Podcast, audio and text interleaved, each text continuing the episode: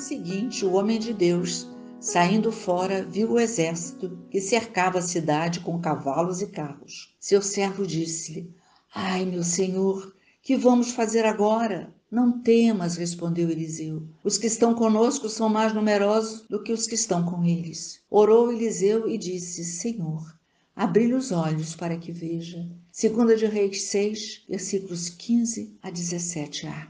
Fiquemos sempre atentos ao Senhor, sem tentar lutar sozinhos numa guerra que não é nossa. Assim como o Senhor ouviu a oração de Eliseu, ele ouve a nossa oração. E aquilo que está nos parecendo intransponível o Senhor opera prodígios e milagres. Ele está sempre junto de nós. Embora às vezes pareça que estamos sozinhos, engano. O Senhor está conosco. O limite do homem é a oportunidade de Deus. Naquela hora em que não temos mais nada a fazer, o Senhor entra na nossa vida e opera a sua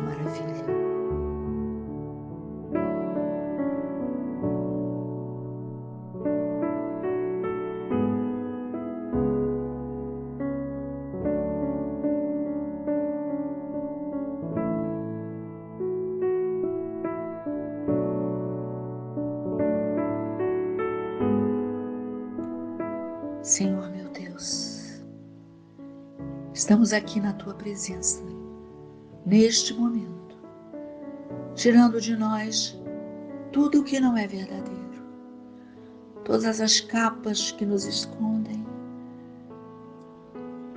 todas as palavras que não são verdadeiras. Tudo em nós, Senhor, que não é verdade, está sendo arrancado de nós agora porque queremos estar na tua presença puros como uma criança que acabou de nascer. Te pedindo, Senhor, abra os nossos olhos para que possamos ver a tua glória. Estamos cansados, Senhor, de ver com os nossos próprios julgamentos pessoas, situações, aí as nossas decisões se tornam falsas, erradas. Os nossos sentimentos se tornam confusos. Nesta hora, meu Senhor e meu Deus, voltamos a te pedir. Ajuda-me, Senhor. Estamos no nosso limite. Já chegamos a um estado de não poder mais e de querer ficar abandonados nas tuas mãos. Opera, Senhor, no nosso coração essa obra de transformação, que toda essa amargura, que toda essa tristeza, que toda essa solidão, seja tocada agora por tuas mãos preciosas. Os exércitos que nos atacam são numerosos, Senhor. São comandados muitas vezes pelo medo, pela mágoa, pela desconfiança, pelas intrigas, pelo rancor perguntamos: que vou fazer agora, Senhor? E a resposta é essa: vou me abandonar nas tuas mãos, Senhor, e aguardar o momento que o Senhor disser: levanta-te e anda, pois estou, Senhor meu Deus junto com os meus irmãos aqui diante de Ti, te pedindo, fortalece o coração de cada um de nós, dá-nos espírito de sabedoria, dai-nos palavras de consolo, de ânimo, de verdade e de esperança.